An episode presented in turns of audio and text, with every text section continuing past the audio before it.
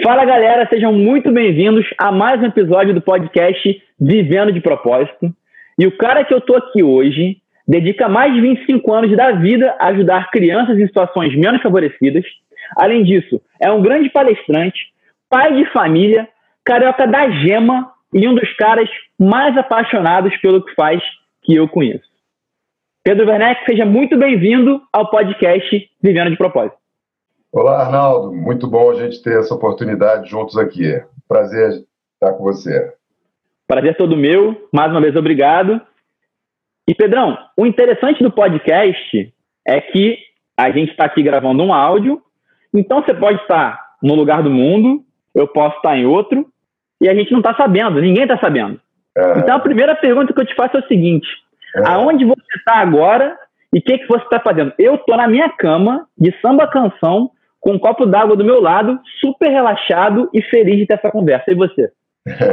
eu estou na minha casa, estou aqui é, no, escritório que eu tenho aqui dentro do meu quarto, onde eu trabalho é, frequentemente. A minha mulher também trabalha aqui muitas vezes. Moro aqui num, num, num prédio na Gávea, perto aqui do Verde, então tem uma varandinha aqui, estou vendo os ruídos do, da mata aqui, o, o, os grilos, uma noite bonita, um clima ótimo aqui. Hum. Pedrão, vou te falar que eu gostei desse, desse ambiente que você tá. A próxima, eu acho que eu vou querer fazer na tua casa aí, se incomoda? Não, prazer. Se bobear, você vai pegar o ruído do, dos grilos aqui da noite. Que, então tá combinado. A próxima, que certamente acontecerá, a gente faz aí. Vai ser um prazer. A gente já toma uma cervejinha juntos aqui.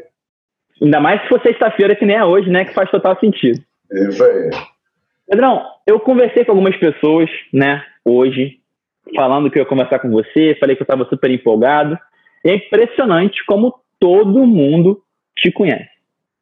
Mas vamos supor que uma pessoa que passou os últimos 25 anos hibernando ou congelada não te conhece e esbarra com você na rua e te pergunta: quem é você e o que você faz? Como é que você responde esse desinformado? É, uma boa pergunta. Eu sou um cara que, felizmente, encontrou caminhos na vida que me trouxeram a uma percepção de que a minha vida tem sentido, porque eu sou muito apaixonado pela minha família, pela minha mulher, pelas minhas filhas, tenho quatro filhas, é, convivo frequentemente com elas, estamos sempre juntos. Tenho também a família do, dos meus irmãos, também somos muito apaixonados entre nós, estamos sempre juntos. Temos a minha mãe, que é uma mãe maravilhosa, sempre manteve a família unida. Na casa dela é uma casa movimentada em que filhos e netos e noras e genro estão sempre presentes, tem sempre um almoço na casa dela dia de semana. As pessoas normalmente almoçam no domingo na casa da mãe. É, na casa da minha mãe não tem dia certo, todo dia é dia de almoçar lá. Então, almoça segunda, quarta, quinta, cada hora tem um filho e, ou um neto uma neta lá com ela. Eu sou muito feliz com esse meu lado pessoal. Sou feliz também porque trabalho numa instituição que me permite colocar em prática muitas é, vontades e muitos sonhos que eu construí no meu coração. É uma, uma ferramenta que viabiliza colocar a solidariedade e retribuir as coisas que a vida me ofereceu de uma forma é, real. Eu consigo materializar através dessa instituição. E, sobretudo, né, acho que a coisa mais importante é também ter saúde. Eu sou muito grato pela saúde que eu tenho, a energia de poder caminhar, de poder é, me deslocar, de poder fazer os meus movimentos diários com saúde. Isso é muito importante. Sou muito grato por isso também. Então, Obrigado. Eu sou, eu sou assim, simples assim. Quem, quem tem o privilégio de conhecer sabe que é de verdade isso tudo e muito mais. E se o privilégio de poder gravar um podcast, poder estar em casa tranquilo, sem camisa, tomando uma cervejinha, Por outro lado, as pessoas não estão conseguindo ver agora o Pedro, mas a gente vai falar muito sobre saúde, foi o que você falou. O Pedro é um dos caras mais conservados que eu conheço. Quem quiser colocar aí no Google a foto dele vai ficar impressionada com o é, com que esse cara é e com a idade dele. E muito em breve eu quero que você revele aí os segredos dessa juventude.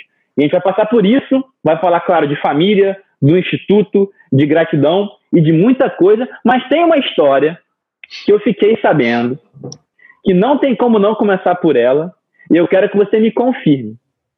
Hoje em dia tem documentário do Steve Jobs, documentário do Bill Gates, a gente vê aquela coisa de empreendedorismo, de tecnologia, de trabalhar na garagem com os amigos, mas eu ouvi falar que esse negócio de trabalhar na garagem começou de verdade com você. É verdade isso, Pedrão? não, não sei se começou comigo, mas é, é verdade que eu e meus irmãos tivemos uma garagem na nossa vida durante muitos anos, na nossa casa, que morávamos quando éramos crianças, adolescentes, até jovens.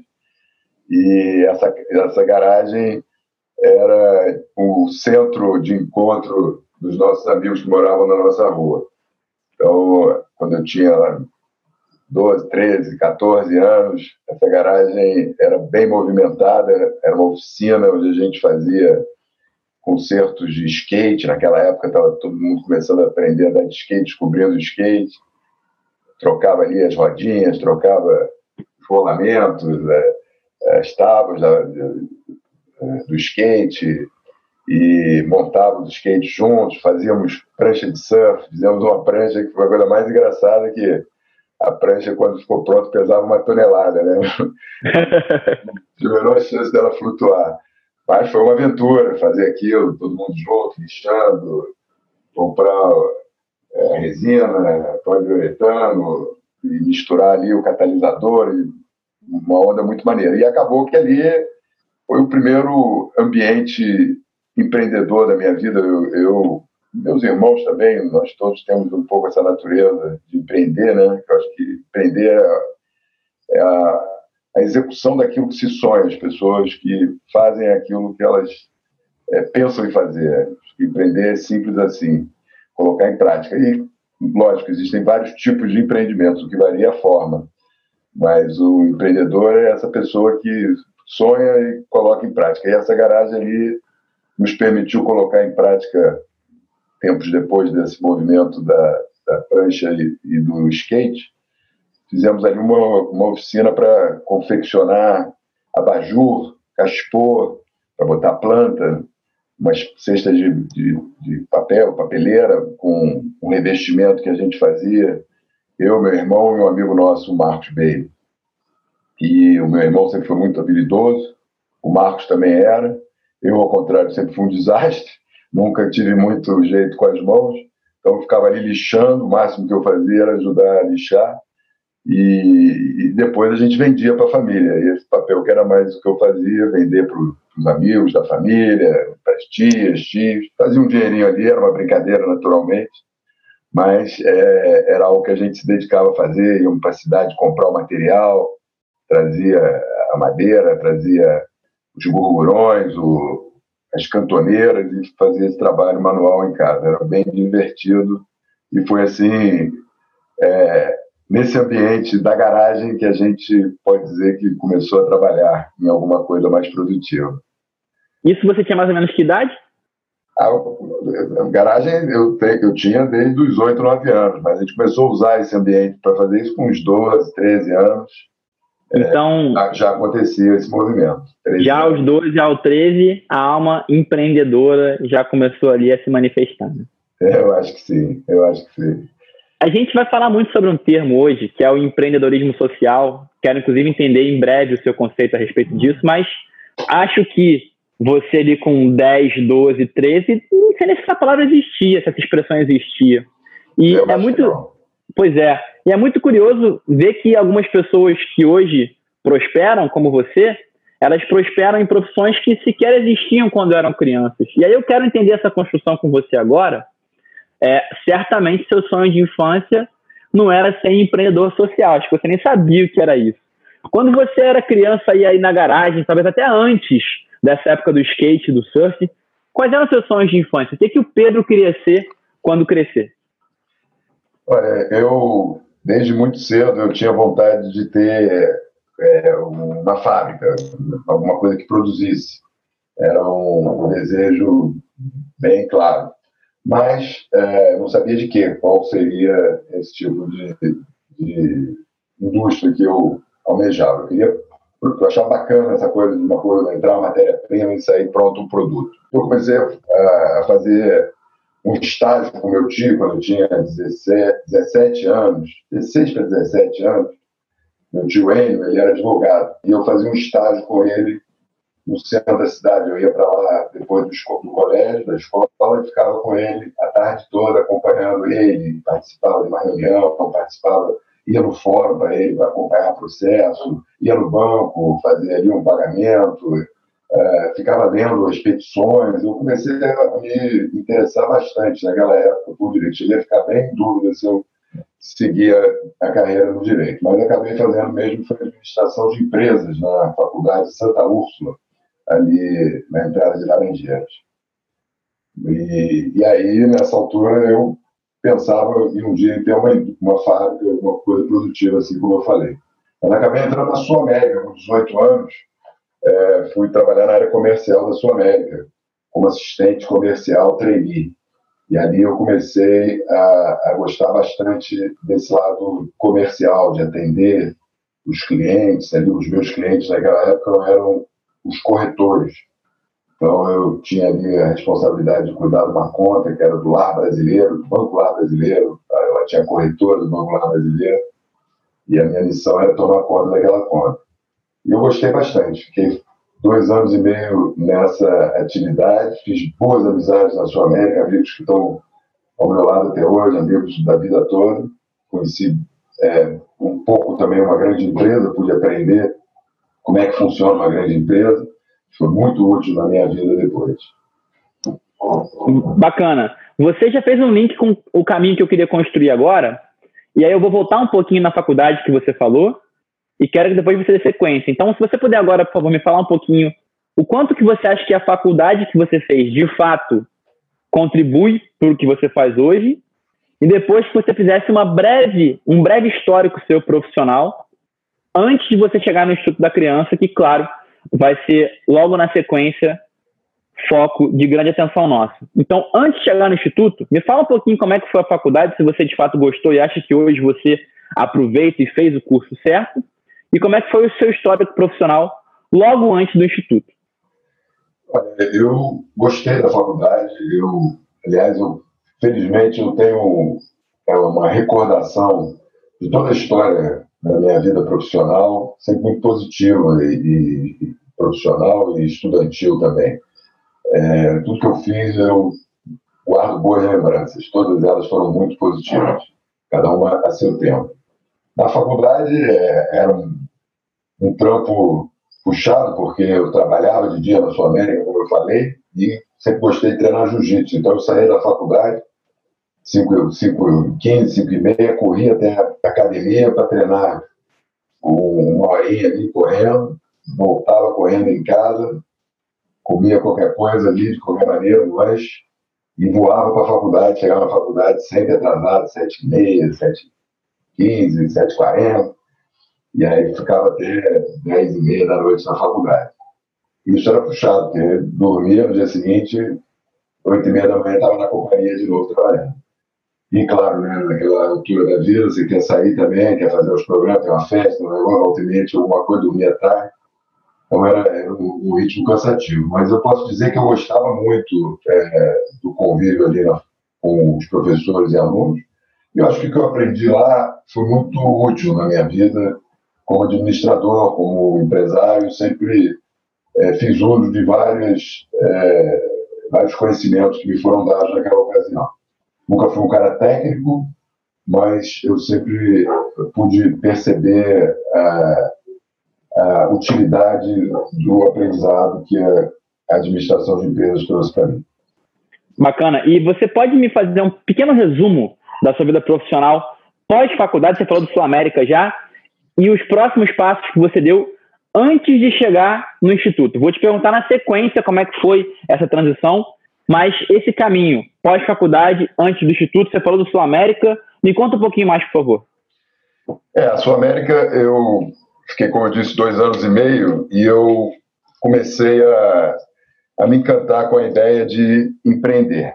Né? Eu tenho um meio-irmão meu, que é o Napoleão, meu irmão, meu pai era casado com a mãe dele e fomos criados juntos, desde 11 anos de idade, 12 anos de idade, convivemos. E o Napoleão estava começando naquela época a vender camisas.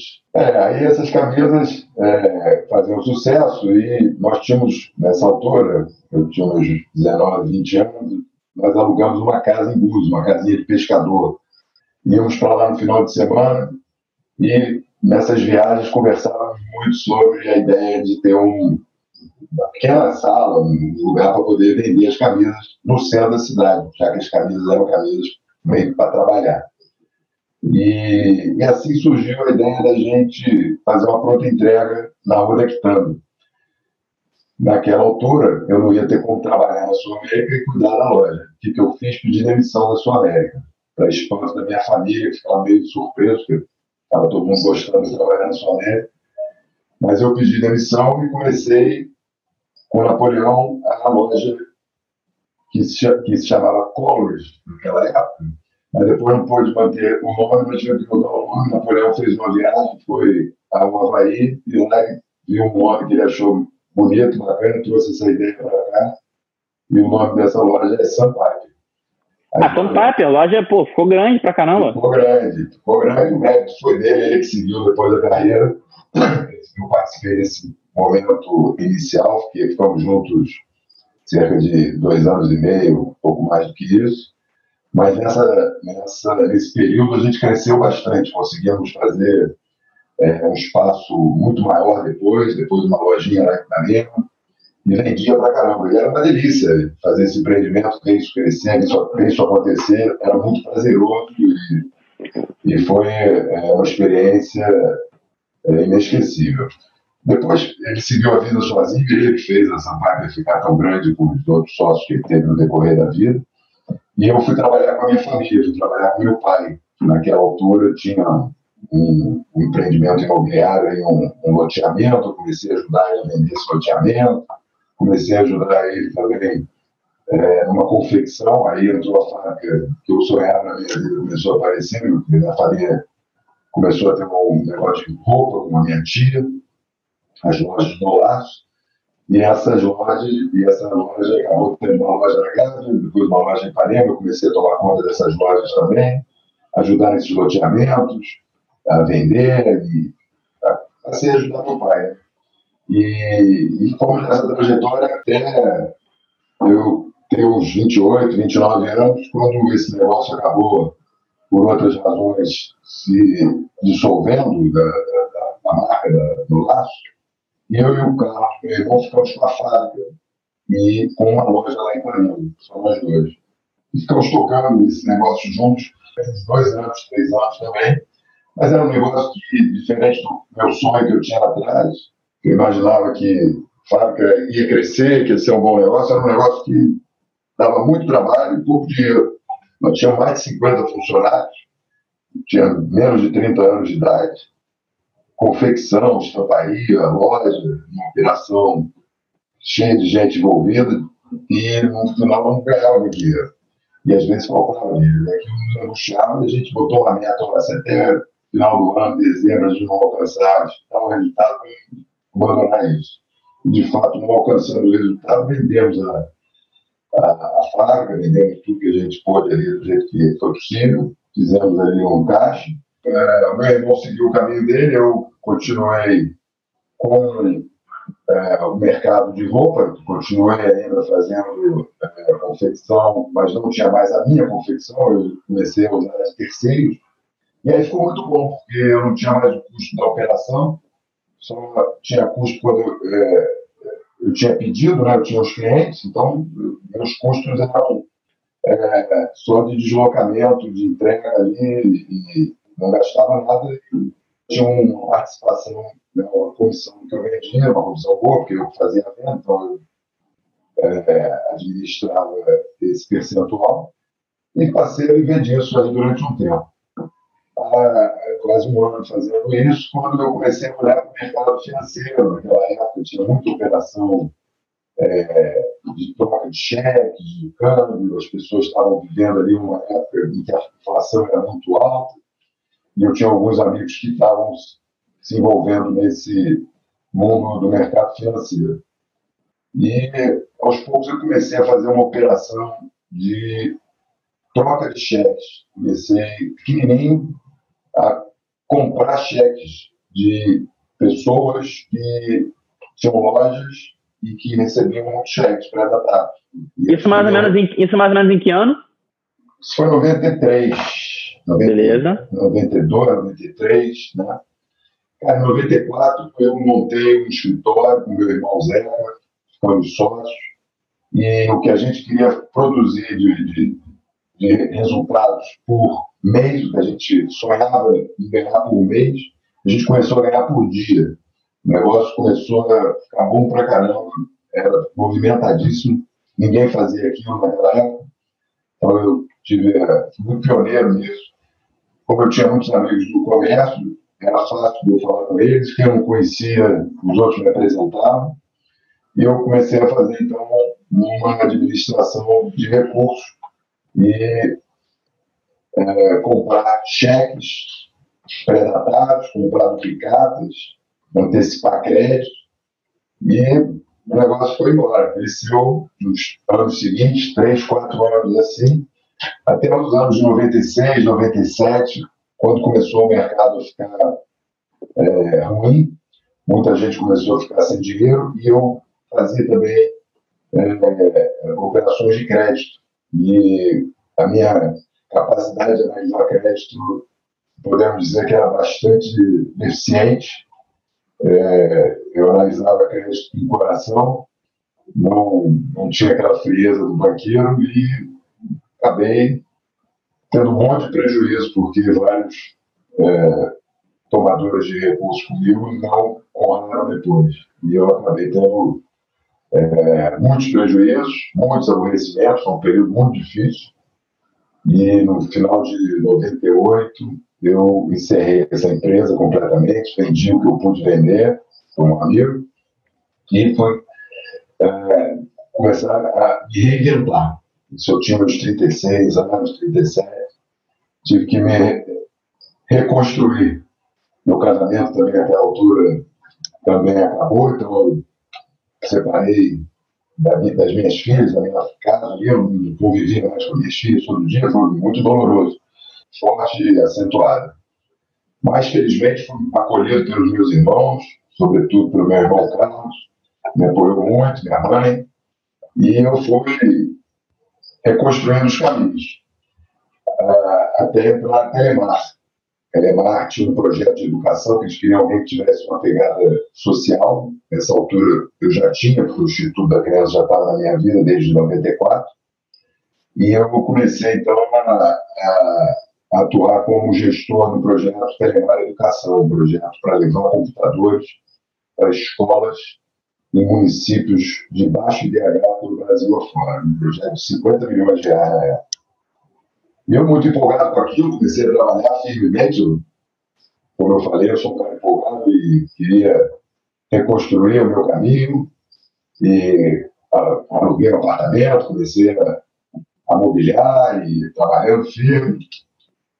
Só que seis meses depois houve um, um contingencia, contingenciamento na Telemar, decorrência do episódio do no 11 de setembro, a Telemar mudou ali a política dela e cortaram o projeto lá. E eu, da noite para o dia, me vi ali é, sem o emprego, sem aquela renda garantida, cheio, cheio de é, duplicadas para pagar as coisas que eu tinha comprado no meu apartamento, o que eu tinha feito no apartamento. Foi um, um susto danado essa notícia. E essa notícia eu gostava, estava no dia do aniversário da minha mulher que naquele dia eu estava fazendo uma festinha surpresa para ela junto com os amigos. Eu tive essa notícia no final da tarde desse dia. E aí fiquei muito na dúvida do que eu fazia no primeiro momento. Falei, caraca, como posso contar isso para ela agora, no dia do aniversário dela, a gente indo para a festa. uma surpresa da festa, vou contar a surpresa dela, não vou contar de jeito nenhum. Guardei para mim, não falei nada, fui para a festa com ela, curti a festa, foi uma maravilha. Dormimos no dia seguinte de manhã, quando acordamos, já acordei mais tarde, ali do horário normal, essa não vai trabalhar. Falei, ah, pois é, preciso te contar uma história nova aqui. Aconteceu o seguinte, aí contei para ela, foi aquele susto ali.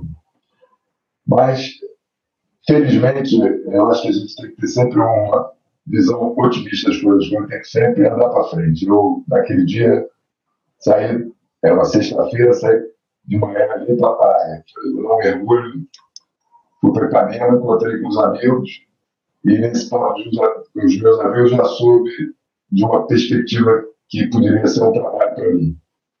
E, e, de fato, saí daí, fui conversar com um grande amigo meu, o Mário Chadi, e começamos ali uma conversa para eu desenvolver junto com ele uma loja de aromaterapia. Uma loja de produtos de aromaterapia, com sabonetes, velas, óleos essenciais, um negócio lindo, delicioso, que era pequenininho. E, ele tinha comprado metade dessa empresa e precisava de alguém para tocar. E eu caí dentro ali nos anos seguintes, com três anos, eu ajudei ele também, né, assessorando ele a trabalhar num negócio que era o negócio da mulher dele, as lojas Mixer, da, da loja da Daniela. E ali a gente, eu ajudava também um pouco na parte administrativa. E com isso, voltei a ter uma renda e fui tocando a vida e fazendo as lojas novas, eu loja do Rio do Sul, no Shopping da Gávea, no Shopping da Gávea, no Fashion Mall, é, no Nova América, enfim, no final de três anos eu tinha umas seis lojas. Só que a gente teve lá um, uma dificuldade de relacionamento com a, a, nossa sócia e o negócio deu para trás de novo. E eu fiquei tão desapontado, tão triste, porque foi a semana que meu pai morreu, eu tive essa decepção de ver o negócio se desfazer ali com essa sócia. Sentei ali no downtown, bati a cabeça ali olhando para aquele jardim, com aquele laguinho que tem ali e senti as lágrimas nos olhos, porque não é possível, ela estava indo tão bem, tanto certo, estava muito certo, vai ver, já tinha uns 40 anos. E falei, não é possível, sabe, vou fazer, vou montar de novo uma factory, vou fazer outra factory de sai daí, levantei a cabeça, procurei o administrador do shopping, aluguei uma sala nova e montei a factory. Montei assim, né? Estava começando a montar, não cheguei a abrir uma empresa, não. Tava, botei a mesa, cadeira, telefone, naquela época todo mundo tinha telefone ainda. E comecei ali a, a, querer fazer o mesmo negócio, corrigindo os erros que eu tinha feito no passado. Achei que eu poderia acertar melhor. Melhor a análise de crédito, principalmente.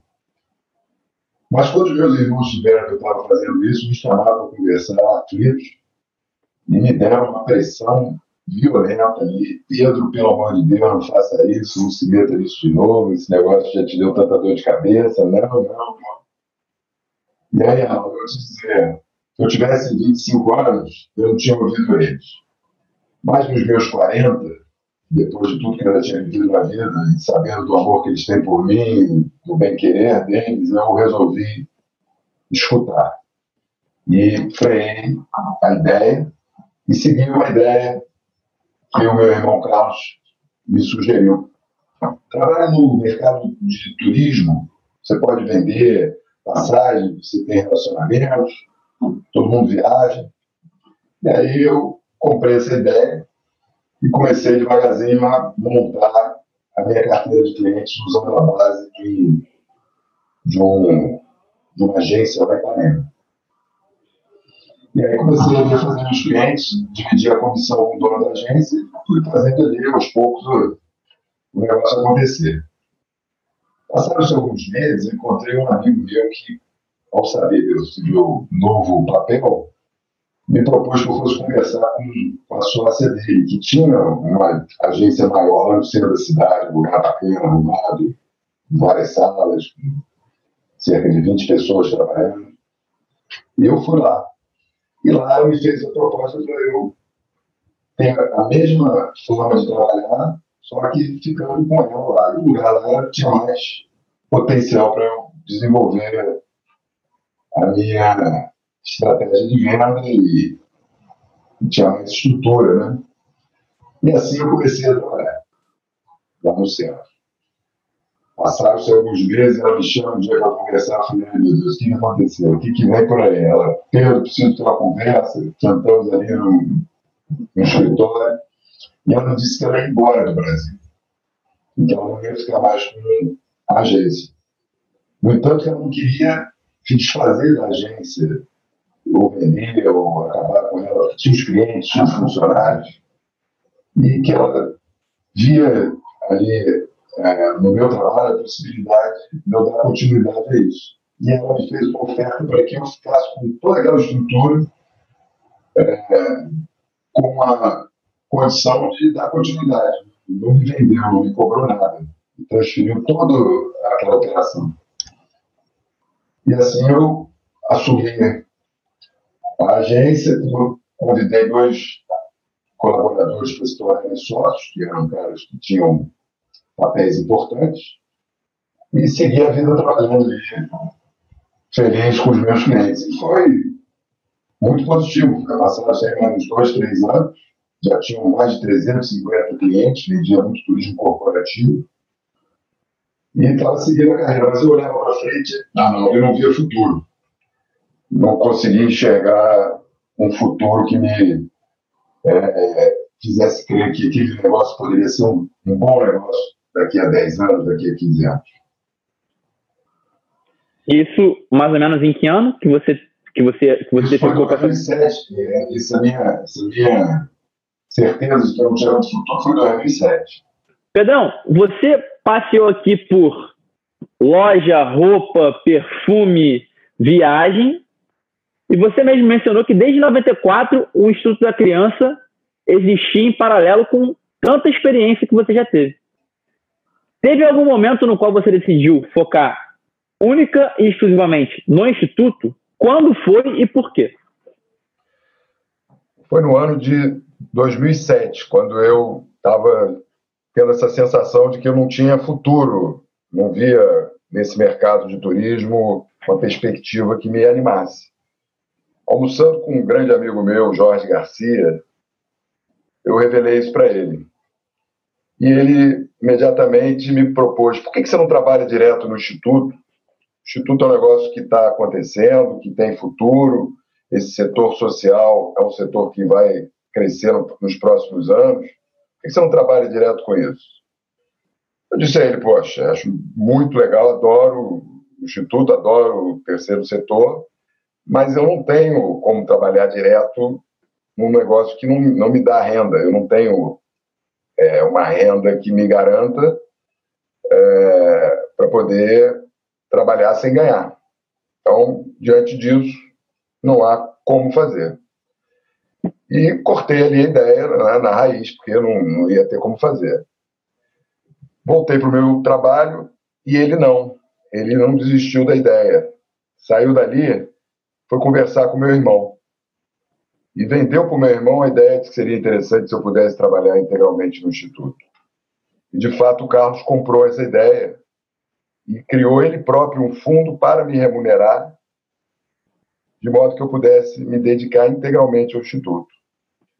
Eu, no final daquele ano de 2007, eu tive a sorte de encontrar um amigo que quis comprar a minha empresa, transferir para ele os clientes, a empresa toda, fiz fiz essa transição e 2 de janeiro eu passei a me dedicar exclusivamente a trabalhar no Instituto com o objetivo de fazer o Instituto uma instituição padrão dentro, dos modelo, do, dentro do modelo é, é, corporativo que nós consideramos como o modelo contemporâneo ideal, visto que as empresas para enxergarem, reconhecerem valor numa instituição social, elas precisam se identificar. E a melhor maneira para isso acontecer é elas verem processos similares aos seus dentro da organização.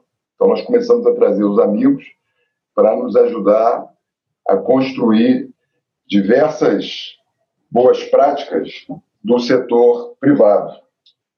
Aos poucos, a gente foi é, trazendo gestão de conhecimento, engenharia de produção, PMI, PMO, CRM, conselhos consultivos, fiscal, atuantes, auditoria, ferramentas que foram dando ao Instituto uma forma muito similar à das boas empresas privadas.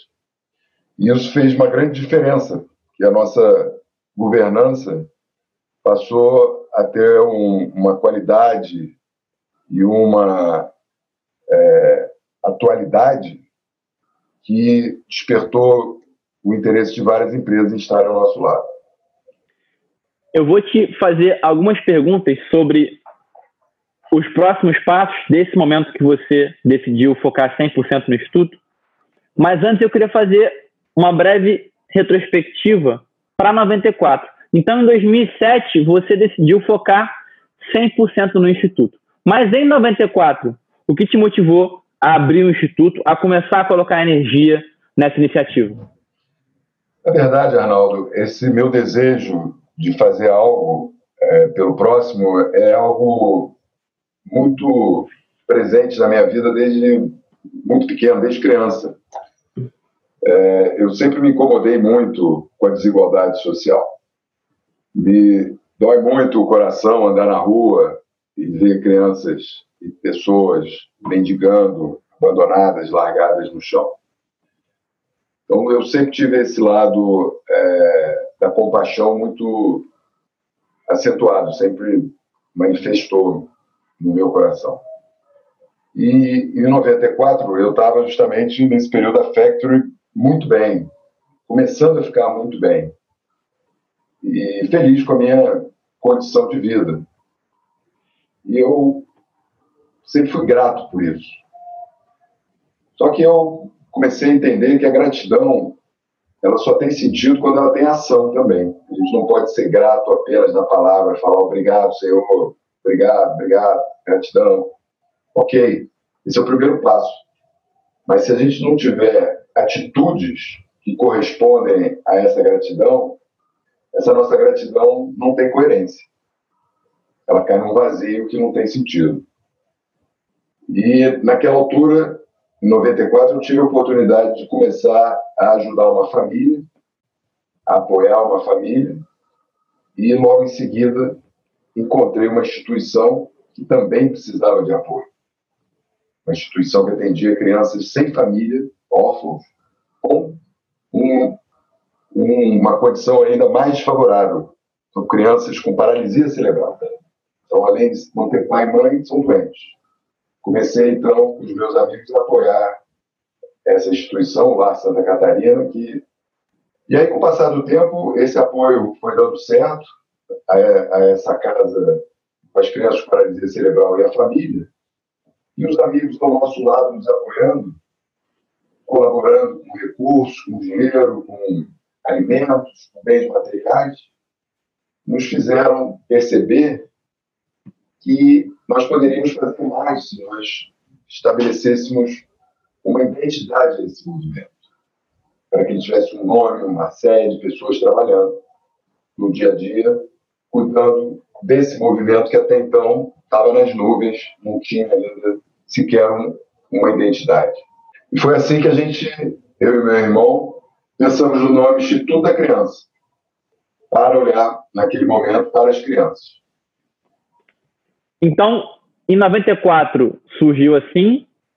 Em 2007, você decidiu se dedicar exclusivamente a essa causa tão nobre. Em que momento que você percebeu que você estava gerando um real impacto no país, nas crianças? Quando é que você parou e falou, cara, isso está funcionando? Olha, o está funcionando foi muito cedo, muito é, logo no começo. Eu até tenho assim um, um momento marcante para mim. Eu fui criado dentro da religião cristã católica, dentro daquela lógica de que a gente não deve mostrar é, o que a gente faz pelos outros. A mão do bolso direito não deve mostrar sequer a mão do bolso esquerdo, né? Tem essa, essa lógica. A gente deve sempre fazer caridade sem mostrar que está fazendo a caridade. E assim nós começamos esse movimento agindo dessa forma. Mas com o passar do tempo, Arnaldo, a gente conversava com um amigo, com outro, mostrava que estava fazendo esse trabalho, os amigos queriam ajudar imediatamente. E aí vinham e ajudavam pra caramba. Davam dinheiro, davam roupa, davam alimento, resolviam problemas de saúde, várias histórias médicas, fizemos, operamos criança, operamos olho de criança. Não, são muitas histórias. Chegou uma criança que pesava 5 quilos, tinha um ano de idade, filha, super doente. A criança estava caminhando para não continuar a viver. E nós conseguimos, com os amigos médicos, colocá-la numa clínica, ser tratada na clínica, remédios. E essa menina cresceu, se desenvolveu, está maravilhosa, uma mulher hoje saudável, feliz. Por exemplo, então, a gente começou a ver que quando a gente falava com os amigos, eles vinham. E a gente não podia mais fazer segredo disso. Se a gente falasse mais, mais amigos viriam. O que eu tive que aprender, e certamente os meus irmãos também, é a ter sempre uma certeza do papel que a gente está fazendo. E não nos deixar envaidecer por isso. Que a vaidade é muito perigosa. E a vaidade desvirtua o nosso caminho. Então, eu sempre procuro, sempre procurei ter muito cuidado com a vaidade. É, as pessoas naturalmente estão muito encantadas com o trabalho social que outras pessoas fazem. Mas eu vejo isso de uma forma muito natural, porque eu me sinto fazendo esse trabalho natural, esse, esse trabalho de uma forma muito natural. É, ele é parte da minha, ele acontece visceralmente. Não tenho que fazer um esforço maior para isso. É, eu, eu, tenho muito prazer em fazer. Eu vejo o ato de doar como um ato inverso. Eu faço, mas eu me sinto bem, porque eu estou me sentindo útil por poder servir, poder ser útil na vida de uma outra pessoa, para que a outra pessoa possa viver uma vida mais digna, uma vida com qualidade. E eu poder levar a minha vida para favorecer a vida de outras pessoas que não sejam apenas meus, meus sobrinhos, os meus irmãos, a minha mulher, fazer algo com pessoas que estão distantes. Isso me traz uma satisfação, uma autoestima. Eu vejo que a minha vida tem sentido, isso me dá mais sentido, mais propósito ao meu viver. Então eu aprendi isso, a, a compartilhar assim, de compartilhar com humildade, oportunidade. Eu acho que tantas vezes as pessoas, quando eu agradeço a elas, agradeço no decorrer da minha vida por fazerem uma doação, eu falo obrigado, Arnaldo, pela sua doação, muito obrigado. Você vai lá e fala, não me agradeça, eu que agradeço pela oportunidade de poder fazer essa doação. Eu estou tendo a chance de fazer isso. Eu queria fazer alguma coisa, não sei o que é. É assim, as pessoas têm vontade de fazer, não sabem o que fazer. E o Instituto dá essa resposta para ela. E aí as pessoas, quando fazem esse gesto de doação, elas se sentem felizes, porque elas estão tendo a chance, a oportunidade de fazer alguma coisa. Então, eu, hoje eu aprendi que eu não peço doação, eu ofereço a oportunidade de doar. Então, é, em, em, em 94, você começou o Instituto, 2007 começou a se dedicar exclusivamente. É, ao longo. 8 de janeiro de 2008, né? Que é Sim, 2007 foi a decisão, 2008 foi de fato a prática. Para trabalhar no dia 2 de janeiro. Perfeito. E aí você começou a perceber impacto a partir dessa construção que você falou, que de fato o ato de doar é um ato que você também se sente bem. Agora, você chegou a me falar, agora há alguns minutos, que na agência de turismo, você viu que não via muito futuro, né? Você percebeu que não tinha muito futuro naquele mercado e por isso optou por outro caminho. Eu não, eu não tenho dúvida que você vê futuro no que você faz pela empolgação que você fala. Falando em futuro, quais são os próximos planos? Quais são os próximos desafios? Desafios? Como é que é o futuro do Instituto da Criança? É, o, o primeiro desafio que nós tivemos e foi felizmente superado, foi fazer o Instituto ser um, um modelo de instituição adequado às melhores práticas do setor social. Então, eu, a gente trouxe as boas práticas do setor privado para o setor social. E assim a gente conseguiu é, formar um, uma equipe, formar um, sistema de trabalho, uma metodologia de, de governança. Conseguimos alcançar é, reconhecimentos é, aqui no Brasil, reconhecimentos internacionais, inclusive. O NGO Advisor considera o Instituto uma das 100 melhores organizações. O NGO fica na Suíça, faz estudo das boas práticas e, e das inovações. Então, acho que o Instituto alcançou esse êxito. Alcançou êxito também de se tornar uma resposta para pessoas, empresas que querem ter um papel na responsabilidade social. Elas estão ao nosso lado, firmemente atuando, contribuindo, colaborando, compartilhando. Isso também deu certo. Diante desse acerto, foi possível fazer a construção de histórias. Temos várias histórias de êxito, vários resultados que apontam a efetividade e a competência do trabalho que nós realizamos. Esses elementos todos, Arnaldo, são muito importantes consolidam a posição do Instituto hoje, os seus 25 anos de história. Mas temos ainda um grande desafio, que é o, o desafio da nossa sustentabilidade. Nós precisamos ter meios de oferir recursos suficientes para não nos deixar tão preocupados a cada dia, a cada semana, a cada mês, com o custeio da nossa operação.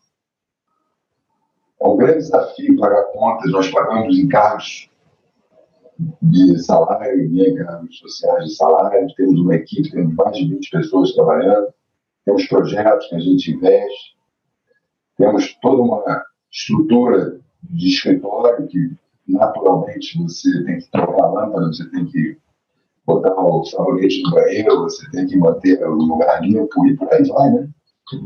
Então, a gente tem muitas é, é, tem, tem, muitos, tem muitos custos né, e muita dificuldade de ter tranquilidade para essa sustentabilidade.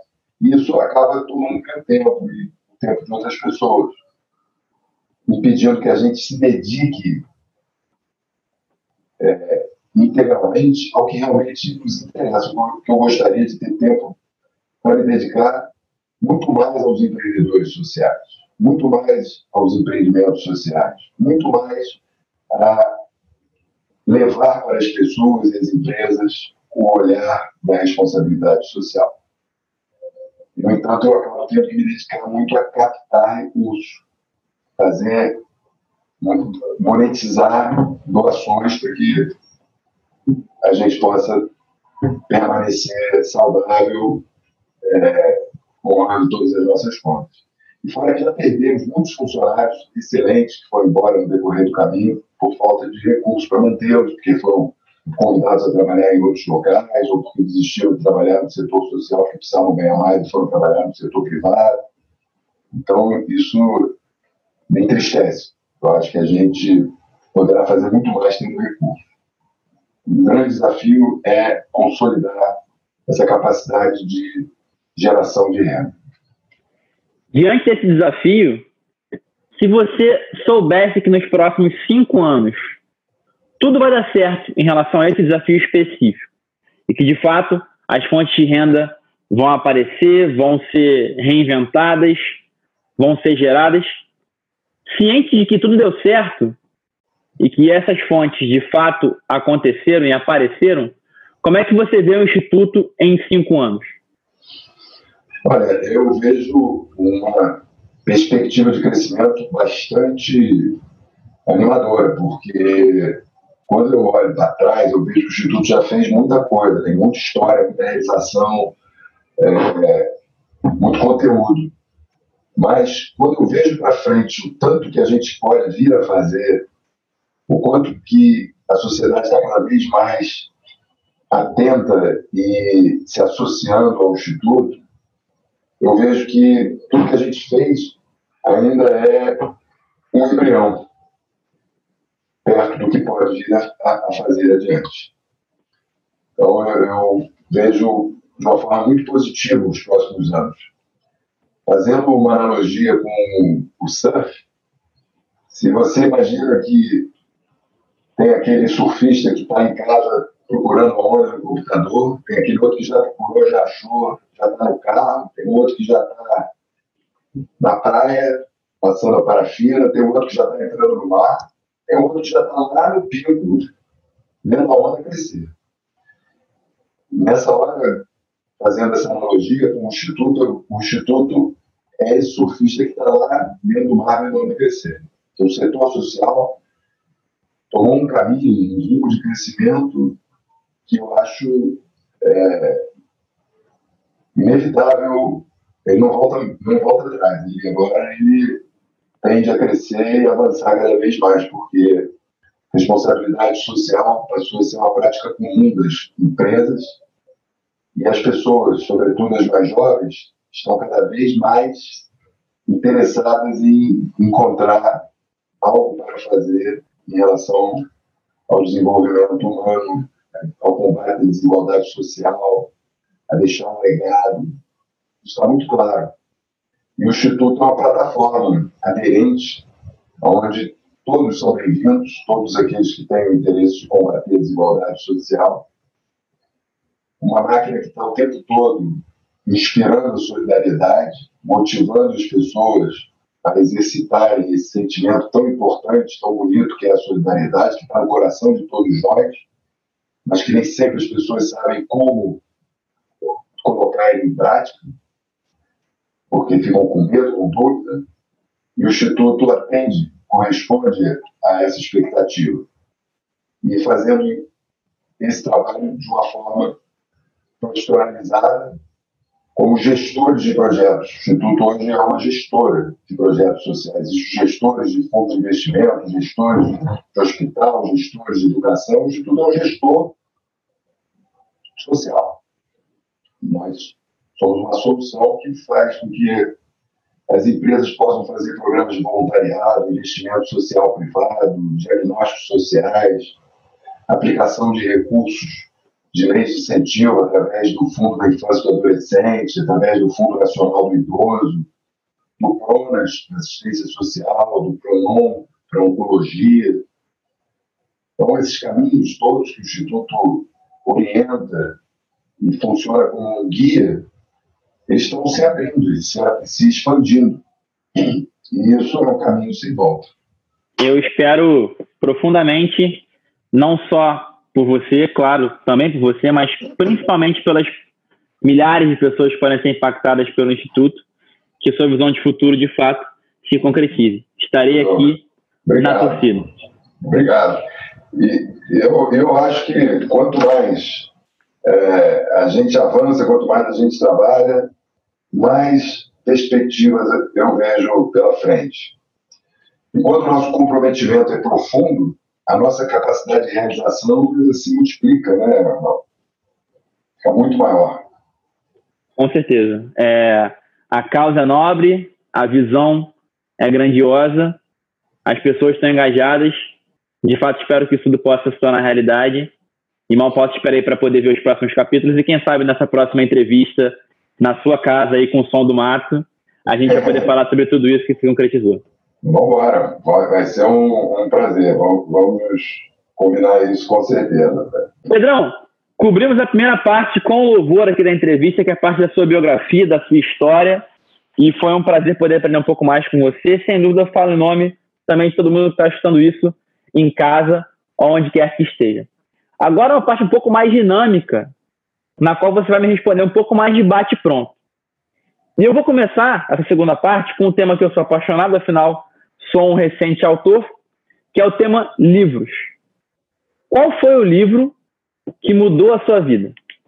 É, Gonzalo, é, eu tenho um livro que marcou muito a minha vida, não é nem um livro tão grande, tão grosso, por assim dizer, mas ele tem um conteúdo que eu acho maravilhoso, eu já li algumas vezes durante um período da minha vida, ele foi um livro, como se diz, de cabeceira que é um livro chamado O Maior Vendedor do Mundo, do Rod Mandino.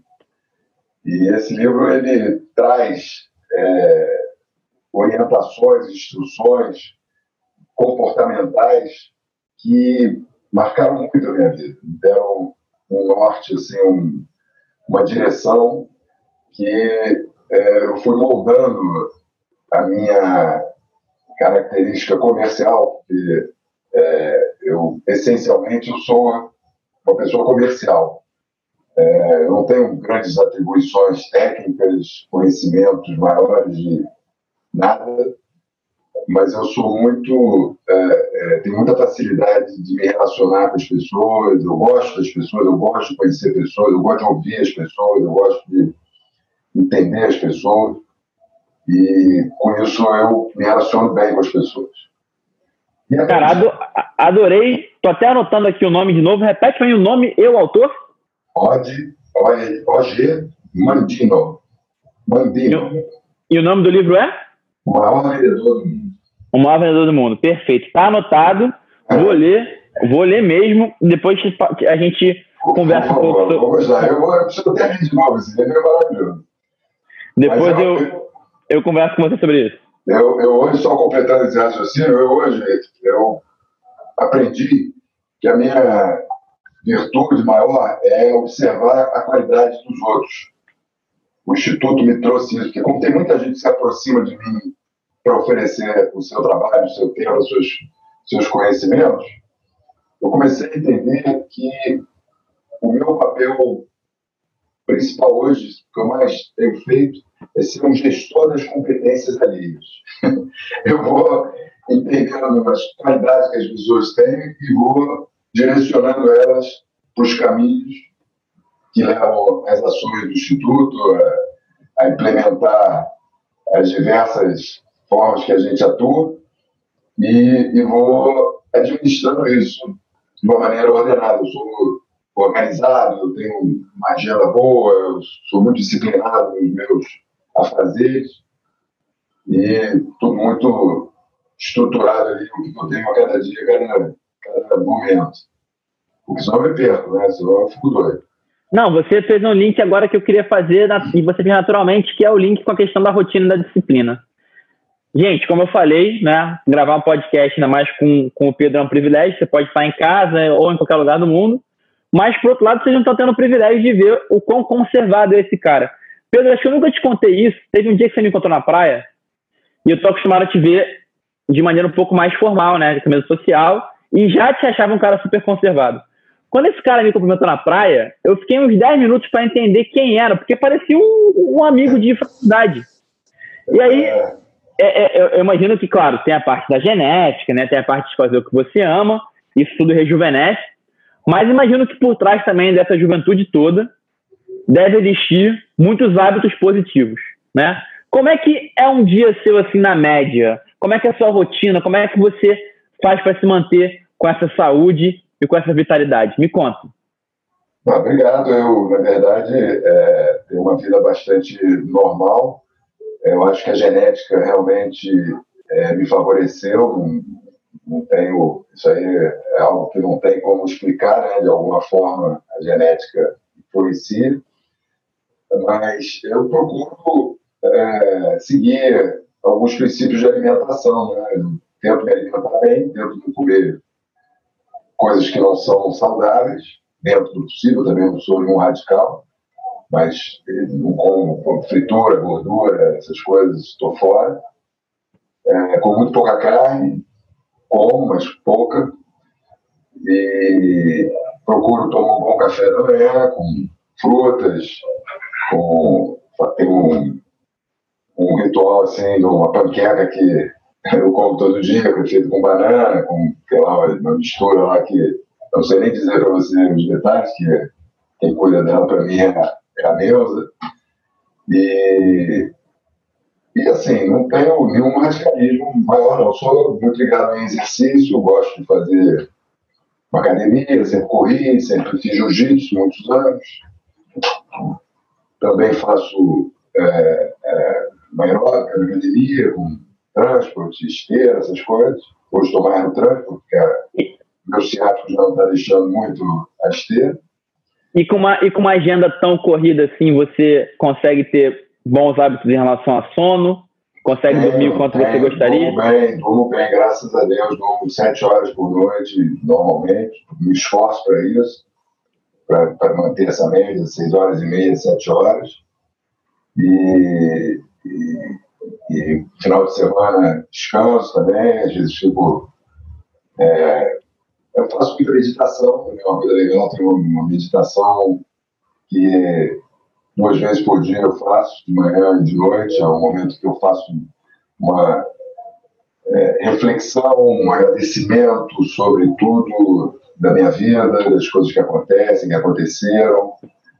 Procuro ali fazer também as minhas preces para as pessoas que estão precisando. E faço muito um trabalho de respiração nessa hora. Eu acho também uma coisa muito útil gente saber respirar, atento à respiração.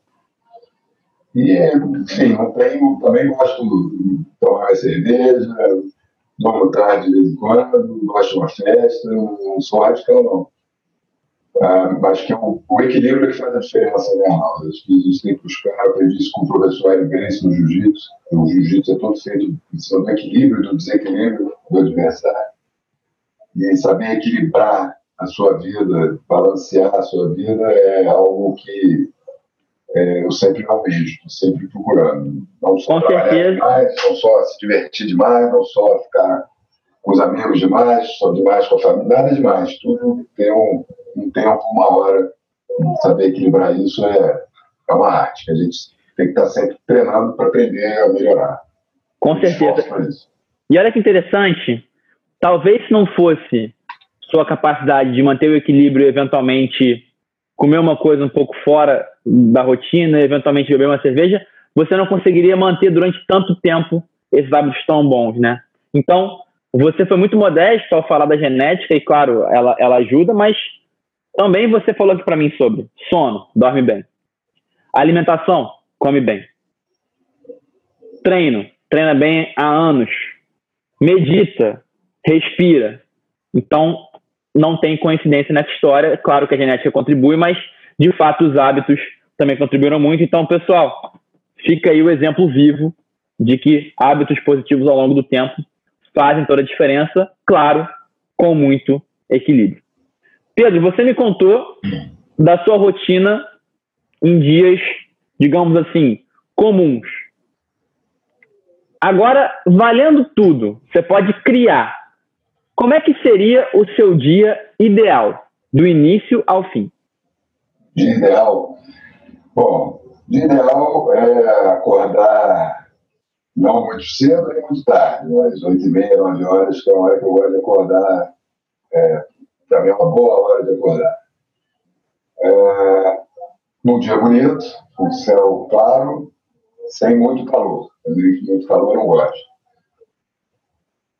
tendo ao meu lado a minha mulher, as minhas filhas, as quatro, e poder, nesse dia, é, dar um mergulho numa praia, onde eu estou imaginando aqui, estou sonhando aqui, estou fechando os olhos e pensando. Estou pensando aqui na Bahia, por exemplo, que eu gosto muito, no sul da Bahia, numa praia como Caraíba, Corumbau, um lugar desse que eu gosto muito curtir ali um dia na praia, voltar é, para almoçar num, num restaurantezinho desses que tem um, um bom peixe, frutos do mar, que eu gosto muito, tomar uma cervejinha e encontrar com os amigos nessa hora, ou já estar com eles nesse almoço, e ficar batendo papo, conversando.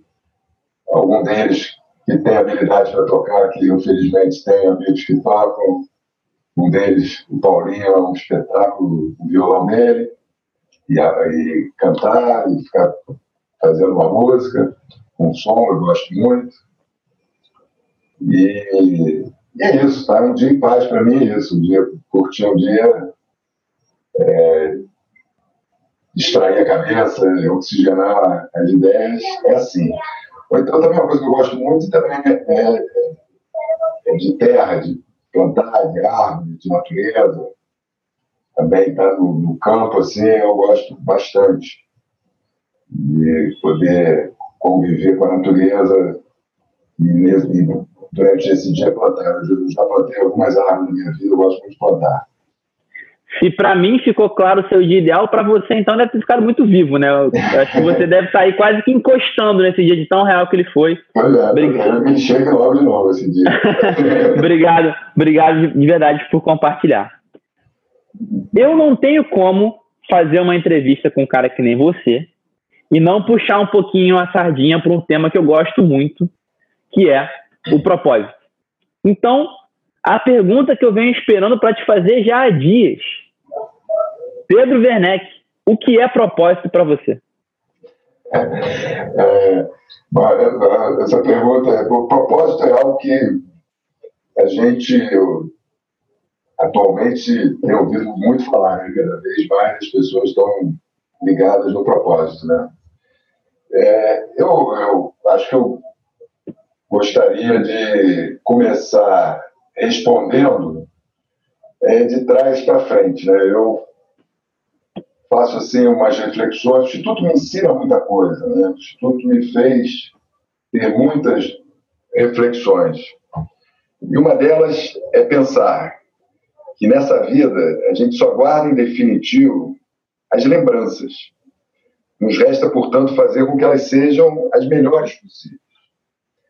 Então, se a gente for fizer o caminho inverso, né, pensar, puxa vida, o que, que eu quero guardar da minha vida? O que, que eu quero ter da minha vida? As boas lembranças. Então, o, o meu propósito é fazer boas histórias para que eu possa um dia, lá na frente, quando eu já não puder fazer tanta coisa produtiva, eu, puder, eu possa fechar meus olhos, pegar minhas agendas, olhar minhas fotografias e pensar que as lembranças que eu tenho são lembranças positivas, produtivas, felizes, porque eu acho que isso vai dar sentido à minha vida, à minha existência. Eu vou poder olhar para trás e acreditar que valeu a pena eu ter vivido. Então, o meu propósito é fazer a minha vida ter sentido, ter valido a pena viver. Essa resposta foi tão bonita que você me deu até uma ideia aqui. Eu acho que no futuro próximo eu vou lançar ou um livro, ou um PDF, ou um vídeo, ou um áudio, compilando as respostas mais bonitas que eu recebi sobre o propósito. E até agora, com todo respeito aos outros, as que estão ganhando são dois Pedros, Salomão e Werneck. Que dupla, hein? Meu amigo queridíssimo, maravilhoso. Grande Pedrinho, um grande abraço. Beijão, Pedrinho. Pedrinho, tá intimado aí, vai rolar esse podcast em trio, nós três, lá na casa do Pedrão, na Gávea. Então, quando rolar isso aí, pode ficar tranquilo que você vai ser intimado a participar. É, as pessoas se confundem muito, né? Às vezes pensam muito em acumular bens materiais e esquecem que a, a, a felicidade ela é plena não apenas por aquilo que a gente possui, mas principalmente por que se oferece. Quanto mais a gente oferece, maior a nossa felicidade. Nós não somos seres que ficamos, não vivemos felizes sozinhos. A gente não, não, não pode estar bem se os outros na nossa volta não estão bem. Então, trabalhar para fazer os outros que estão à nossa volta felizes faz a gente ficar mais feliz. Sem dúvida. Eu recebi, eu, durante minhas palestras, muita gente me pergunta a diferença entre propósito e objetivo. Resposta muito simples: propósito gera impacto como o seu de contar boas histórias vai gerar muito. Então, muito obrigado por compartilhar. você, você eu, como eu, eu, eu vejo, Arnaldo, que para quem vive do outro lado, né, do lado da vida que não tem dignidade, que vive sem ter condições de se alimentar direito, de estudar, de ter uma morada, de ter uma roupa decente, essas pessoas vivem num vazio muito grande. É muito, elas vivem num, num sonhar que nunca despertam. Elas permanecem numa espera que não acaba. Eles ficam presos num vazio que impede fazer sentido a vida deles. E ao passo que aqueles que estão no outro lado, que têm o poder de realizar seus sonhos, de fazer é, acontecer os seus objetivos, porque tem alimentação, tem casa, tem roupa, tem bons relacionamentos, né? pega o telefone, liga, fala, acontece. Mas as pessoas podem sonhar o que quiserem. Elas não têm limite dos sonhos. São as pessoas que estão do outro lado, do lado da vida digna, porque eu acho que só tem dois lados. Os que podem fazer, os que precisam se façam. Ou você está de um lado, ou está do outro. E essas pessoas, muitas vezes, não têm nem noção do que é esse poder realizar e nunca se contentam, estão sempre querendo realizar mais e não param para reconhecer o quanto que elas já estão fazendo. Então, eu acho que mostrar isso para as pessoas, chamar a atenção disso para as pessoas, é algo importante, porque isso vai trazendo para as pessoas sentido, vai trazendo satisfação, dando à vida das pessoas um brilho que às vezes elas não estão encontrando, embora muitas vezes tenham tudo, mas elas não encontram porque não conseguem enxergar esse lado da vida, que é tão humano, isso é tão real, né? É, e é tão simples, isso aí não, não, não estamos descobrindo a nova, isso já está muito claro, já é muito evidente, já é muito percebido há muitos anos. Mas as pessoas têm que lembrar disso. Eu acho que o grande papel de líderes como você é nos lembrar de mensagens simples das quais nos esquecemos. E você acabou de fazer isso de maneira perfeita. Você, como um bom pai de família, certamente já viu ou desenho, ou filme, ou os dois, chamado Aladdin, certo? Ah.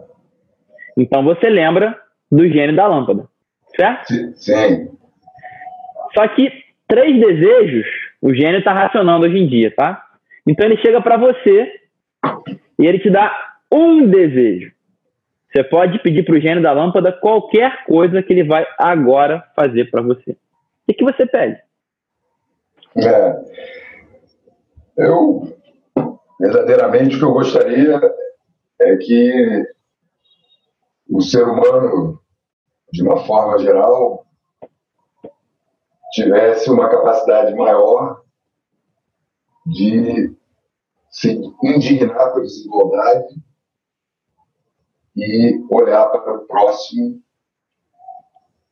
sentindo o que o próximo sente como dificuldade.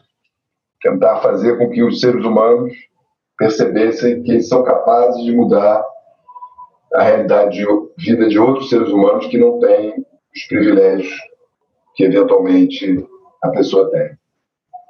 É, Como se... Mostrar isso para o mundo eu acho um, um, sonho muito maneiro, uma coisa que eu gostaria muito.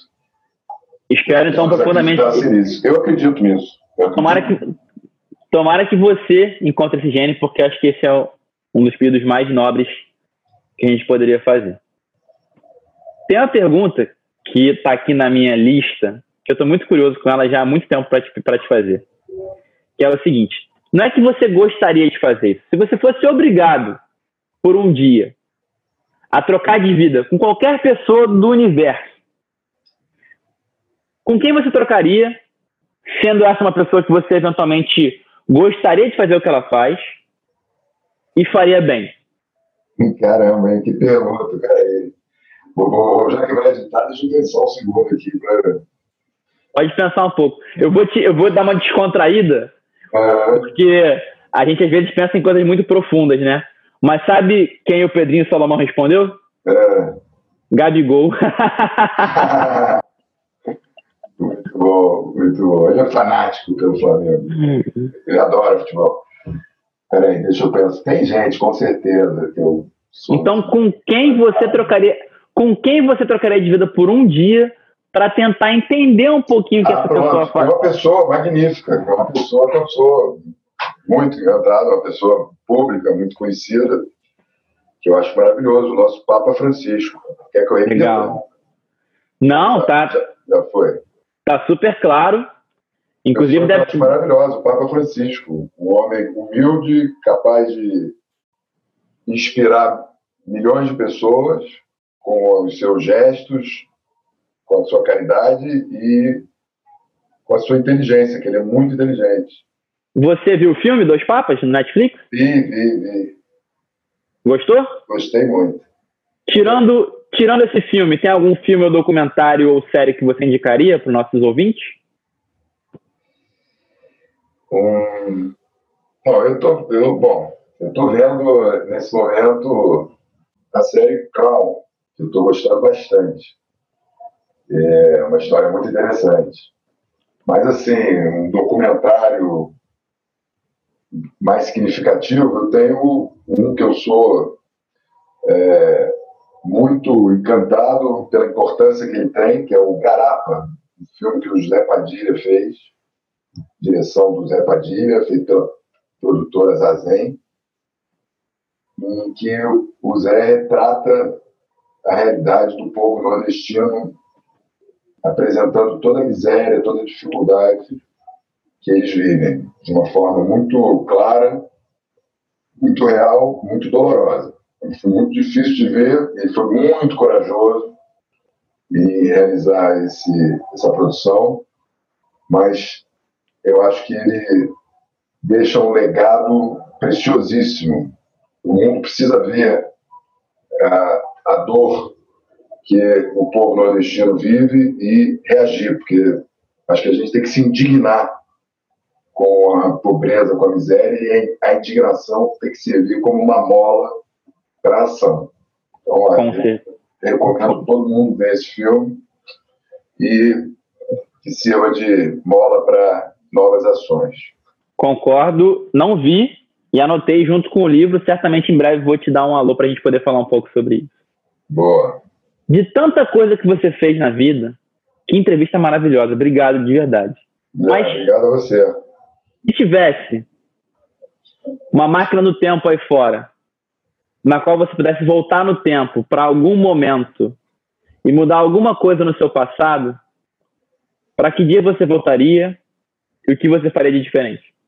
Arnaldo, eu, eu aprendi a, com o decorrer dos anos a, a ser mais, é, controlar mais os impulsos é, imediatistas. Às vezes a gente, quando é mais jovem, é muito impulsivo.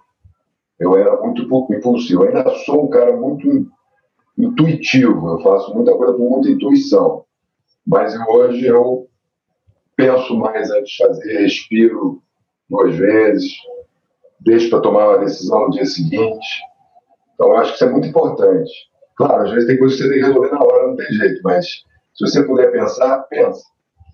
Se você puder adiar a decisão um pouco, você tem mais chance de acerto. Então, é, em várias situações da minha vida, eu, se eu voltasse atrás, eu ia refletir mais e ser menos impulsivo. Tem alguma específica que você, se pudesse voltar para aquela, pegaria a máquina do tempo e iria para aquela especificamente, que de repente faria diferente ou faria com mais calma? Ah, pô, eu, me ocorre facilmente é uma brincadeira na escola das minhas filhas, lá, uma corrida de alunos, aí o momento seguinte era uma corrida dos pais. Aí eu entrei na corrida achando que eu era do Forest Gump, sei lá.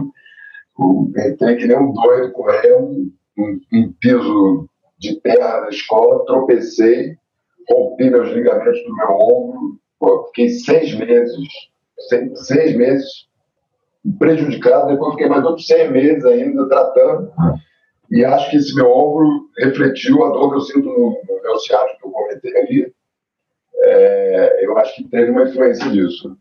É, esse tombo todo, uma bobagem, que eu fui querer correr que nem um maluco, é, desordenadamente. Então, bobagem, não faria isso de novo.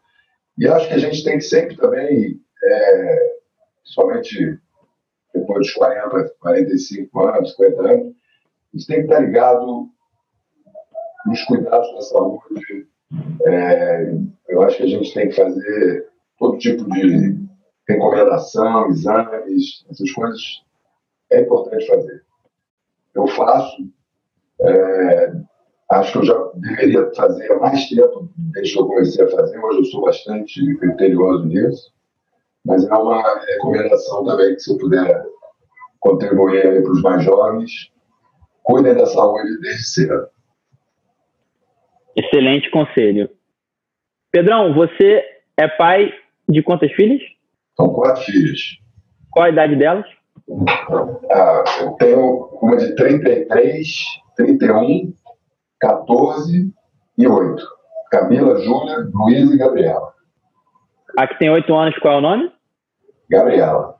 Gabriela. É porque no final aqui, geralmente, eu peço para o convidado mandar alguma mensagem para alguma pessoa, ou para alguma comunidade, ou fazer algum tipo de pedido. Mas quando tem filhos jovens na situação, eu acho bacana usar esse gancho, porque o que você deseja para o mundo, claro, é o que você deseja para os seus filhos, né?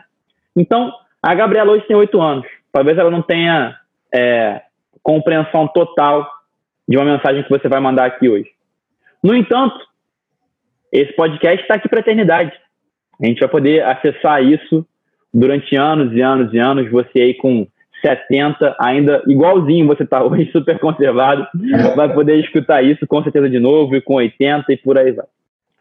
Qual mensagem você deixa hoje para a eternidade, para Gabriela, para quem sabe daqui a uns 5, 6, 7 anos, você dá o play nesse podcast para ela falar: olha, papai desejava isso para você desde 2020 e que bacana que tudo isso aconteceu e que bacana que você se tornou quem você se tornou. Então, qual mensagem você mandaria agora para ela para eventualmente no futuro dar um play para ela poder escutar e ver há quanto tempo que você deseja essas coisas tão boas para ela? Olha, Arnaldo, eu disse a você que o Instituto me ensina muitas coisas.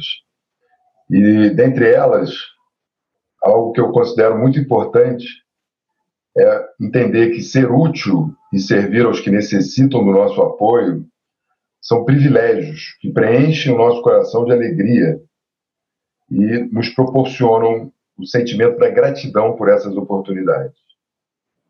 Então, eu acho que ser útil e servir aos que precisam é algo que faz muito bem para quem recebe e para quem oferece.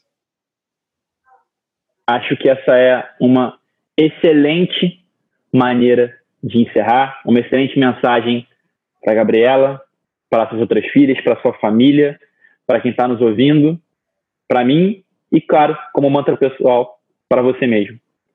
Agradeço imensamente é, é, pelo seu tempo. Costumo falar que uma boa entrevista, um bom podcast, um bom episódio é quando você sai do episódio admirando ainda mais a pessoa entrevistada e se sentindo um amigo próximo dela.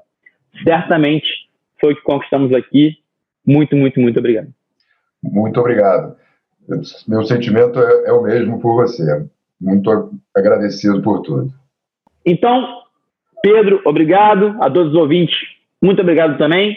Pedrão, vou te deixar aí o holofote uma última vez hoje para você poder finalizar com uma frase, uma mensagem que você queira. Vai, é com você. Eu quero deixar a mensagem que o Instituto da Criança trabalha com vidas. Se são muitas ou poucas, não importa. O que importa é que são vidas. Muito obrigado. Muito obrigado. Hoje sempre vivendo de propósito. Opa, não vai embora não. Você que já escuta aqui o podcast sabe que é tradição. Depois que eu pergunto, eu respondo. Então, Pedro Werneck teve a humildade de poder me perguntar também algumas coisas muito legais sobre como eu me tornei um bom comunicador, como veio a ideia do meu livro e para que eu estou animado para os próximos meses do mundo após Covid. Respondi isso tudo, espero que você goste. Então, acompanha na sequência, a gente troca de lugar e o Pedrão me pergunta e eu com muito prazer respondo. E Arnaldo, primeira pergunta que eu queria fazer para você é uma pergunta relacionada à origem dessa sua vocação, esse talento que você tem em se comunicar. Conta pra gente aqui como você começou a descobrir isso, em que momento da sua vida? Quantos anos você tinha? O que, que você fazia? O que, que você acha que inspirou você a isso? Como é que foi a origem desse Arnaldo Neto, comunicador? Receber essa pergunta de um grande comunicador que nem você é uma grande honra. Cara, eu consigo encontrar aí duas origens, tá? Primeira origem eu morava quando criança em Santa Teresa, num prédio no qual no primeiro andar era eu, no segundo minha tia, no terceiro a minha avó, no quarto minha outra tia, e não tinha nem o quinto andar, mas tinha uma, um, um, apartamentinho do porteiro, e o filho do porteiro era meu melhor amigo. Então você imagina num prédio de cinco andares, eu transitava livremente entre todos eles e, com, e, me comunicava com todo mundo, não só com familiares, mas eventuais funcionários dos familiares. Então, você imagina num prédio no qual eu, com três anos, já tinha livre acesso para falar com todo mundo. Isso foi muito potente. E logo depois, no colégio Santo Inácio, assim como Pedrinho Salomão, seu xará, eu sempre fui representante de turma, presidente de turma, presidente do Grêmio, capitão do time de futebol. Então acho que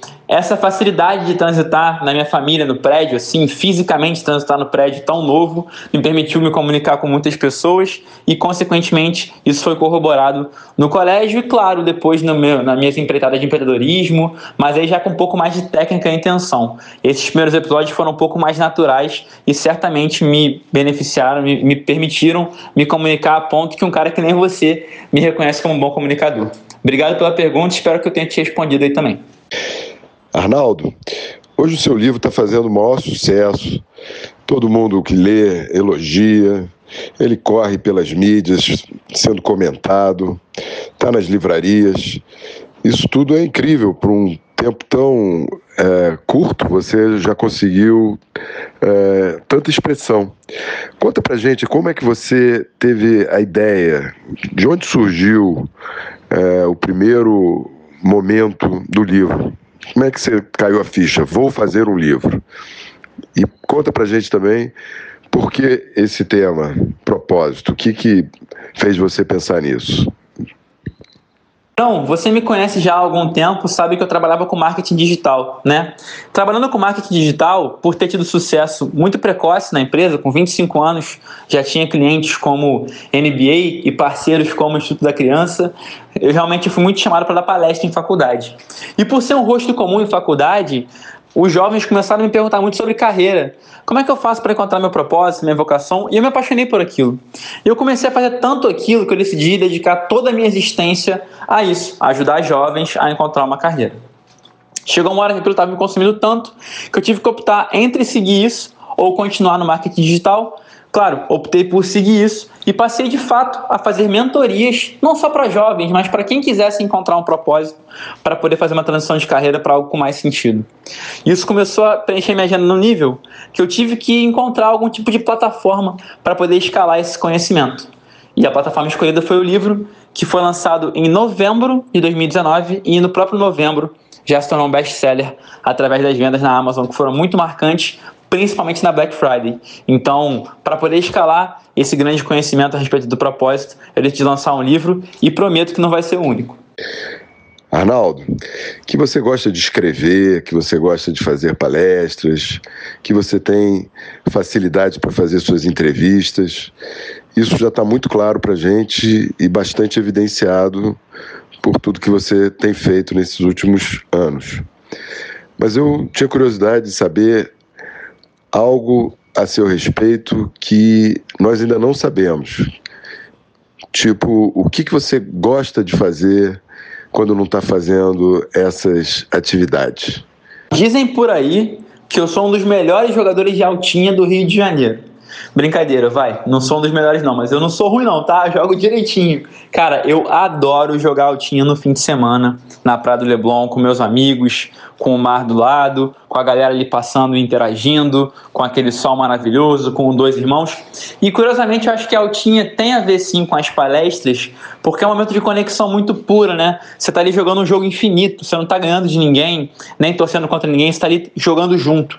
Então eu associo muito a palestra com a altinha. Claro, se a palestra pudesse ser na praia também, eu ia gostar mais ainda. Então, quando eu não estou escrevendo, lendo, atendendo, palestrando, cara, a chance de você me encontrar na praia do Leblon jogando uma bela de maltinha é muito grande. E se você quiser, chega junto que eu prometo que eu só levanto bola perfeita para você cortar. Fechado? Legal, Arnaldo. Muito bom saber disso tudo. Mas agora eu queria te falar, fazer uma pergunta para frente. E o futuro? O que, que você pretende fazer como próximo projeto? Tem algum livro? Tem algum lançamento especial é, de alguma palestra nova? Ou você tem algum empreendimento em vista? Não sei. O que, que você está planejando para o teu futuro? Então, eu me entendi como autor e tudo que eu faço começa com escrever, tá? Então, por exemplo, agora eu estou lançando um curso online que é basicamente uma extensão do meu último livro, ou seja, é como se eu lesse o livro junto com você, tá? Então, independente se eu for estar tá palestrando, lançando curso online, tudo vai ser impulsionado pela escrita. Então, assim, o que eu posso dizer é que o meu último livro não foi o único, nem o último. Ainda esse ano eu vou lançar um novo livro, acredito que entre agosto e novembro, estamos falando em 2020, isso, tá, gente? E esse segundo livro vai ser ainda mais focado em carreira. O primeiro livro é muito focado em propósito, e o segundo também vai ter o propósito como ponto de partida, mas ele nicha ainda mais para a escolha de carreira. E aí, cara, a partir do segundo livro, as palestras, os cursos, tudo vão ser baseados no livro. Então, tudo começa com a escrita, eu escrevo e lanço um livro, e aí lanço produtos que sejam correspondentes a esse livro. E meu foco agora está lançar esse segundo livro, e obviamente que você vai ser convidado e vai receber a sua cópia devidamente autografada com dedicatória mais especial. Muito bom, Arnaldo.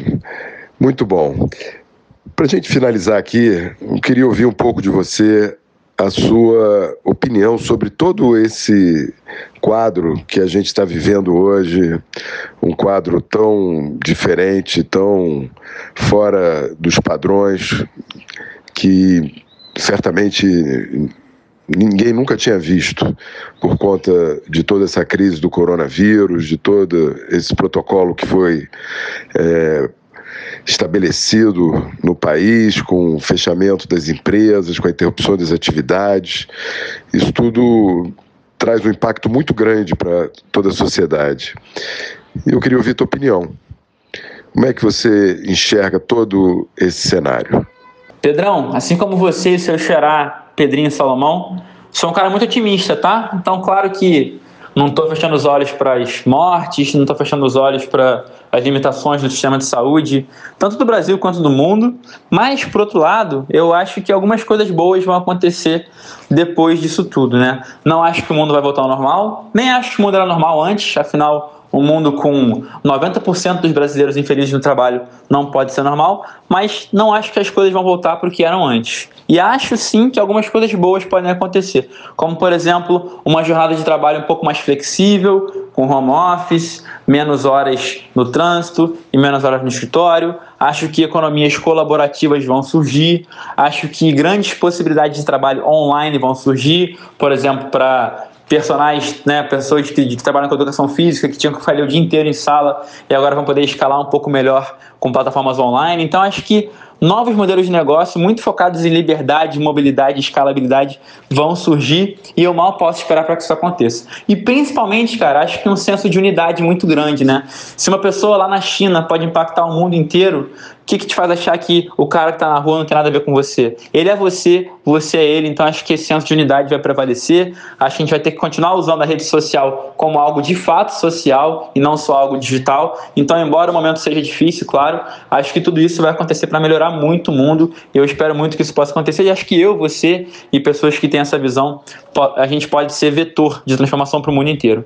Pedrão, muito obrigado pelas perguntas. Sabia que um dia, cara, se alguém me fala que um dia o Pedro Werneck me entrevistar, não sei se eu ia acreditar, mas agora eu acredito que está acontecendo. Essas perguntas foram incríveis. Espero que minhas respostas possam impactar a galera aí, tanto que eu sei que as suas, como eu sei que as suas impactaram, tá bom? Obrigado pela participação mais uma vez. Galera, chegamos ao fim de mais um episódio do podcast Vivendo de Propósito. Fiquem ligados que em breve outros profissionais que vivem de propósito vão aparecer por aqui para responder e também para perguntar. Espero que tenham gostado e por hora seguimos por aqui, hoje sempre vivendo de propósito. Valeu!